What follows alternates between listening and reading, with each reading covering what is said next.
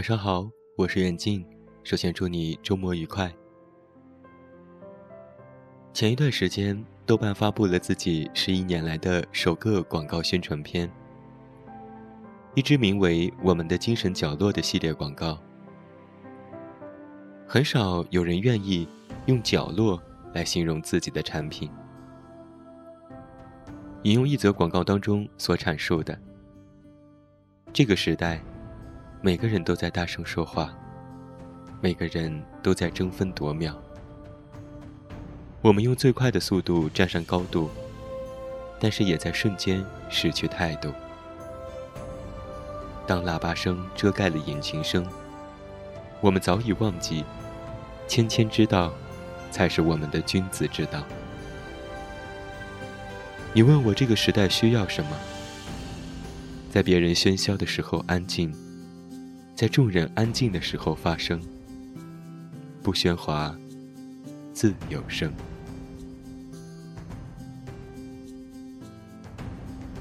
不喧哗，自有声是我的新书的书名。但是我们都知道，要做到这样是有多难。能够固守一个角落的勇气，足以觐见那些庞然大物的虚张。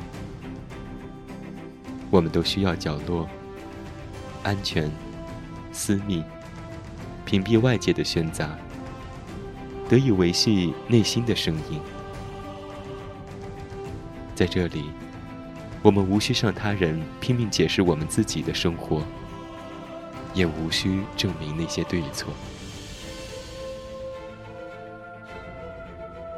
我觉得，当每个产品都妄想成为广场的时候，豆瓣，却一直安之若素地扮演着一个角落。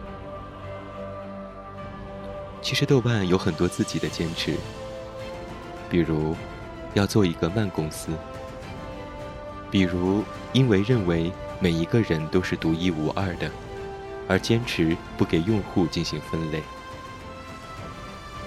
为此，豆瓣诞生十一年来，从未使用过任何的积分。会员等等常见的社区运营工具，比如坚持社区里的所有内容都只能使用小五号字的宋体，甚至最初连图都不让贴。比如要坚持社区自治的理念，为此，豆瓣从来都不是一个强运营驱动的公司。从那些乐于嘲讽文艺青年的人的角度去看，豆瓣的存在，近似于我就喜欢你看不惯我，又无法绕开的样子。无论你在现实生活当中看哪部电影，读哪一本书，豆瓣几乎都是最可靠的参考指标。那些评论或者是评价，有些尖刻，有些搞笑。有些深邃，有些独到。不经意间，你总会发现一些潜藏于生活当中的神奇人物。在这里，用两三句话就能洞穿一切。这个时候啊，你就会感觉到一种浩瀚和精妙交织而成的奇妙体验。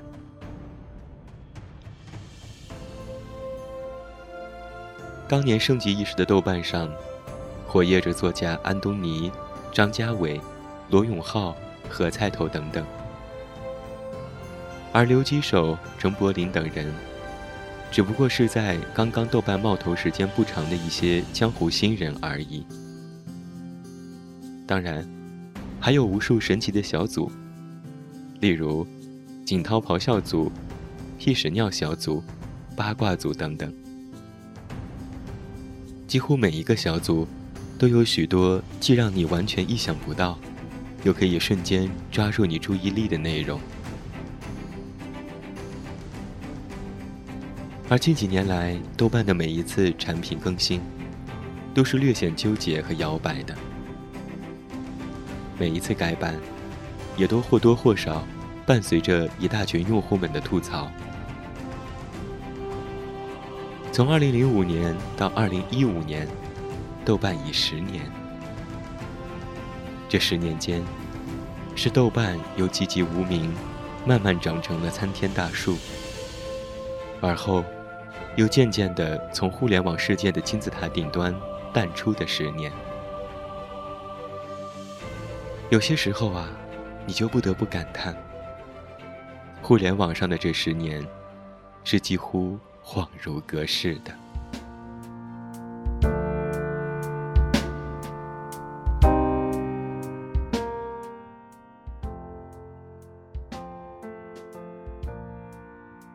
在弱肉强食的森林当中，讲求小而美，被认作是一个幼稚的笑话。但是豆瓣仍然在最大限度地向这个目标进发。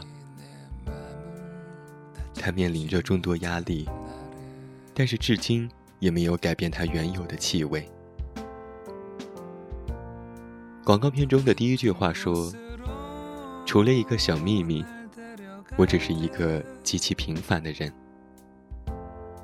但就是这个小秘密，让无边的黑夜里有着闪闪烁烁的光。你寻找同伴，惺惺相惜；你表达意见，同时挥洒才能，圆满自己的价值，并且帮助成就他人。其实，客观的讲，在这样一个注意力经济的时代里，阅读量是一个残忍的数据。如果以这个参数作为参考，有太多平台。足以蔑视豆瓣，但你会发现，你在豆瓣发表的内容会被人重视、记住、讨论和转播，并且形成了固有的粘性。因为豆瓣用自己的气味筛选了人群，让内容抵达了有效的地点。那是一种内在的发酵，而不是大范围无意的喷洒。我觉得，这就是角落的意义。豆瓣产生的内容，覆盖了几乎所有的精神产品。豆瓣被描述成为文艺青年的聚落。这些有趣的内容，还来自于生活方式、旅行、美食、设计等等这些众多充满着生活气息的领域。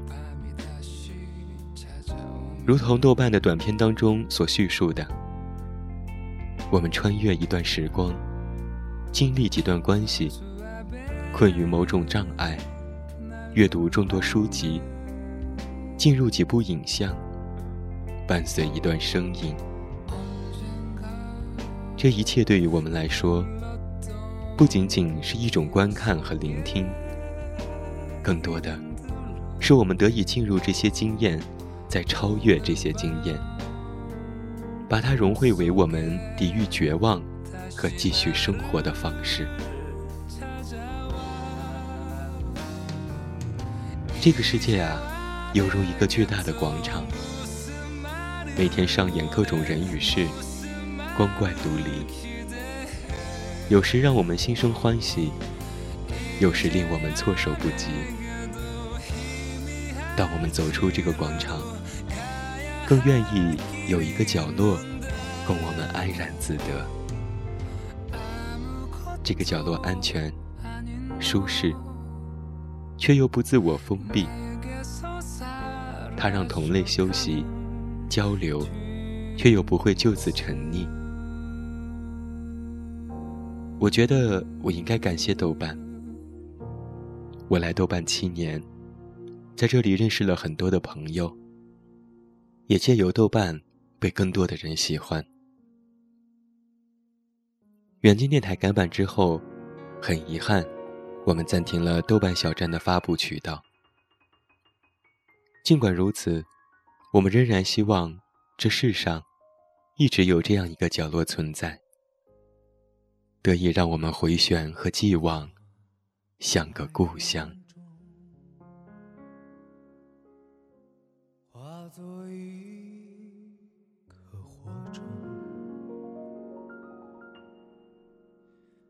想为你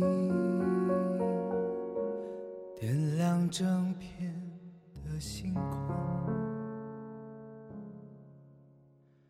追随着微风，住进了美梦。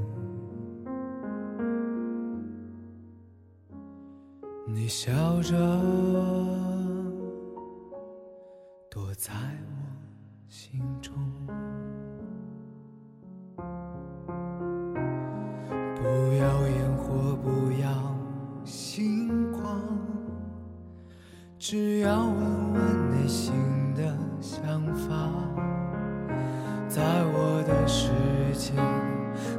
有个角落，是你不曾懂的远方。也许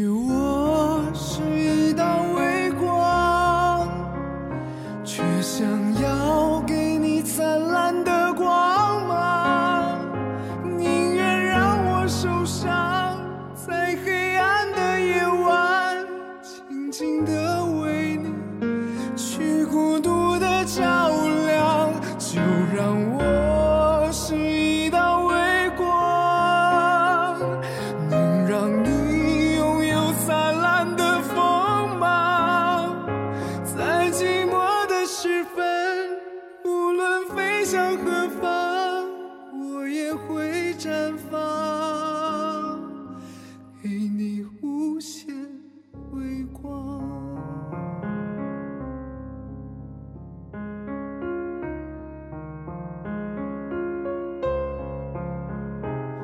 不要烟火，不要星光，只要问问内心的想法。可有个角落，是你不曾懂得